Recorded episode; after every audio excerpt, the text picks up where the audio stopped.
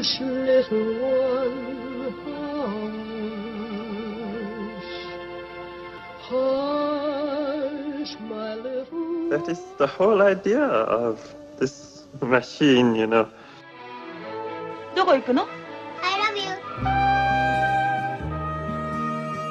A grande ilusão.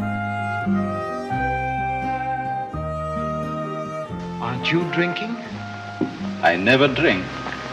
Why?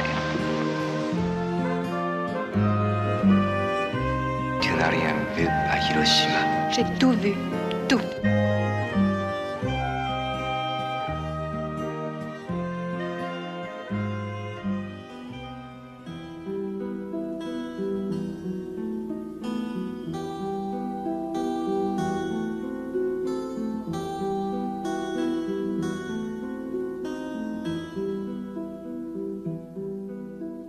Começamos hoje a grande ilusão com dois filmes do ciclo Os Grandes Mestres do cinema italiano, a decorrer no cinema Medeia Nimas, em Lisboa, e no Teatro Campo Alegre, no Porto. Inês Lourenço, duas obras restauradas de Valério Zerlini para ver a partir da próxima quinta-feira. Estamos a falar da Rapariga da Mala, de 1961, e Outono Escaldante, de 1972, ambos títulos de um cineasta um pouco secreto na cinematografia italiana, com uma obra não muito extensa, apenas oito longas-metragens, morreu precocemente aos 56 anos, mas nessa curta obra há uma consciência romanesca, intimista e dramática que deu aos seus atores um território pleno para hum, a expressão dos corpos.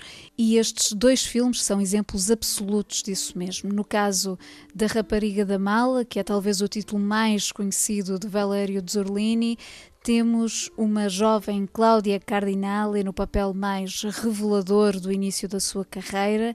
É ela, a tal rapariga da mala, enganada por um jovem burguês, mas que desperta a paixão do irmão deste, um adolescente interpretado por Jacques Perrin.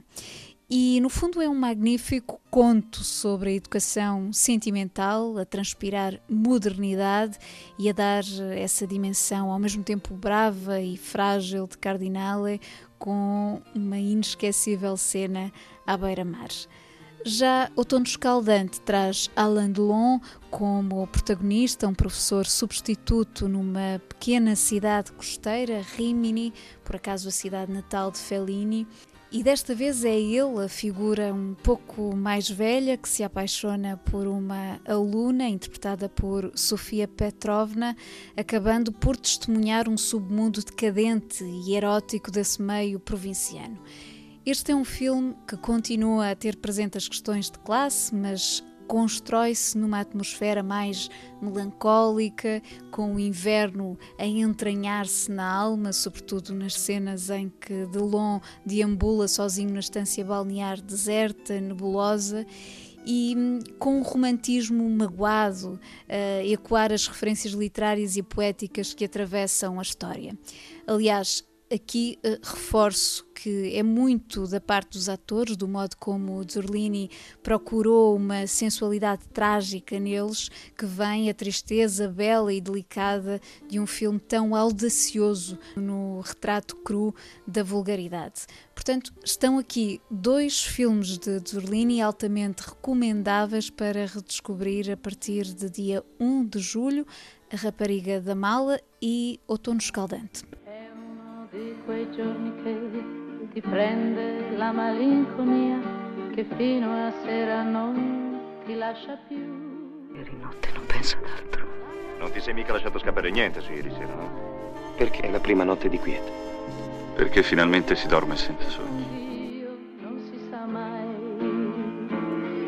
E non c'è niente di più triste in giornate come queste che ricordare la felicità, sapendo già che è inutile ripetere chissà, domani un altro giorno.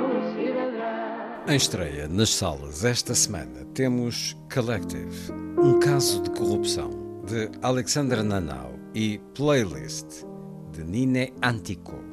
Vale a pena começar por lembrar que Collective é um filme romeno que este ano esteve nomeado em duas categorias dos Oscars: melhor documentário e melhor filme internacional.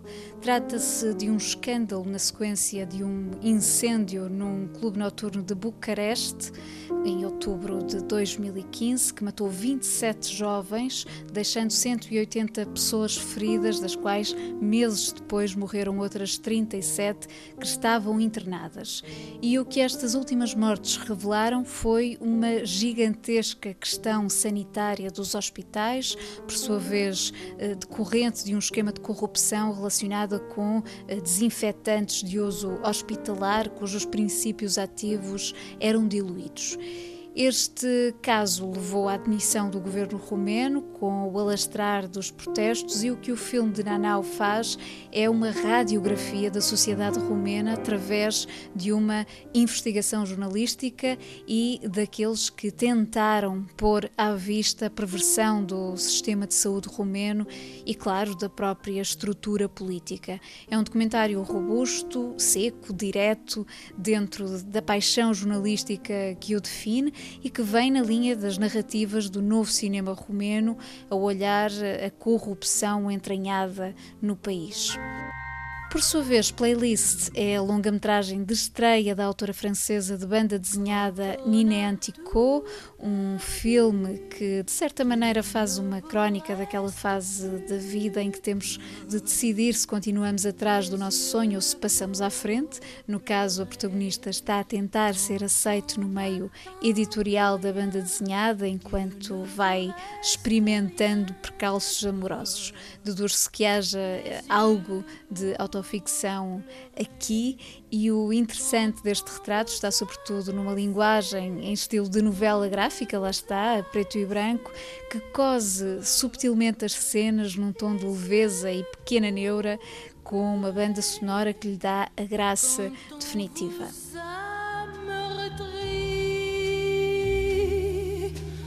Quand on vous a menti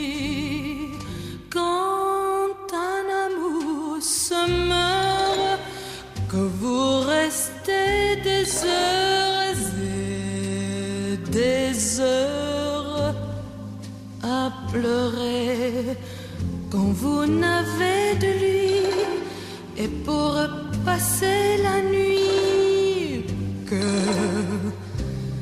les yeux pour pleurer. Vamos agora a propostas de cinema ao ar livre. É um ciclo da Cinemateca. Começo pelas sessões organizadas pelo Porto Pós-Doc em parceria com a Casa Comum de 28 a 30 de junho no Museu de História Natural da Universidade de Coimbra. Há para ver Nostalgia da Luz, do chileno Patrício Guzmán, um fabuloso documentário no rasto da memória das vítimas da ditadura de Pinochet. Depois, A Terra do Mel, filme de Tamara Kotevska e Lyubomir Stefanov, centrado numa humilde apicultora que respeita o ecossistema contra a lógica do lucro e ainda o belíssimo Feliz como Lázaro de Alice Rohrwacher, uma fábula do campo e da cidade com uma personagem poética entre os dois. Passando para Famalicão, julho traz Cinema Paraíso, o projeto itinerante de cinema ao ar livre que decorre de 7 de julho a 18 de agosto, com cinco sessões no Parque da Devesa, por exemplo, as animações A Ovelha Shone, a Quinta Contra-Ataca dos estúdios Hardman e Mary e a Flor da Feiticeira de Ione Baiachi, mas também o clássico A Estrada de Fellini e o grande vencedor dos Oscars Nomadland de Chloe Zhao. Espalhados por outras cinco freguesias de Famalicão haverá Tempos Modernos de Charlie Chaplin, ainda outra bela animação japonesa, Mirai, de Mamoru Ozoda, o filme Sensação de Bong Joon-ho, Parasitas e cinema português com Ordem Moral de Mário Barroso, entre outros filmes. Em Lisboa, a Culturgest apresenta um programa de 28 curtas-metragens do artista Alexander Calder, com magia, performance e tecnologia em sessões ao longo de três sextas-feiras, nesta e nas duas primeiras de julho, no Jardim Caixa. Finalmente, na Cinemateca, destaque para o ciclo de julho dedicado ao cinema italiano, uma espécie de viagem alternativa à história desta cinematografia através dos realizadores de segunda linha que compõem a sua diversidade para além dos considerados grandes mestres. Estamos a falar de filmes de Dino Risi, Mario Monicelli, Marco Ferreri, Luigi Comencini, Alberto Latuada, Lina Wertmüller, entre muitos outros. Um percurso que destoa da norma e com vários inéditos na Cinemateca. Últimas sugestões para ver no pequeno ecrã. Sugiro vivamente As Guardiãs de Xavier Beauvoir, um filme a olhar o trabalho, o amor e a morte através das mulheres de uma propriedade agrícola durante a Primeira Guerra Mundial, para ver esta sexta-feira na RTP2 e no sábado à tarde, na RTP Memória, há Encontros Imediatos do Terceiro Grau de Steven Spielberg. O fascínio do contacto com a vida extraterrestre que se pode escutar na banda sonora de John Williams.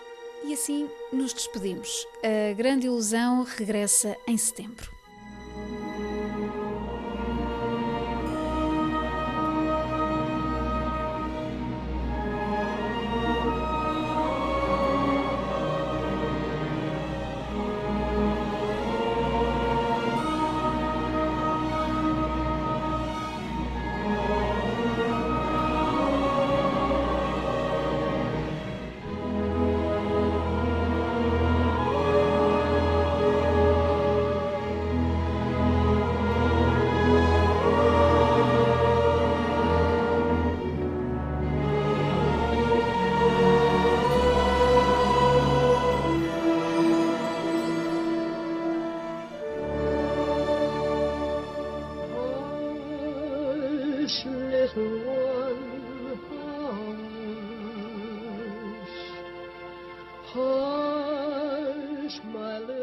That is the whole idea of this machine, you know. どこ行くの I love you. A grande ilusão. Aren't you drinking? I never drink. Why?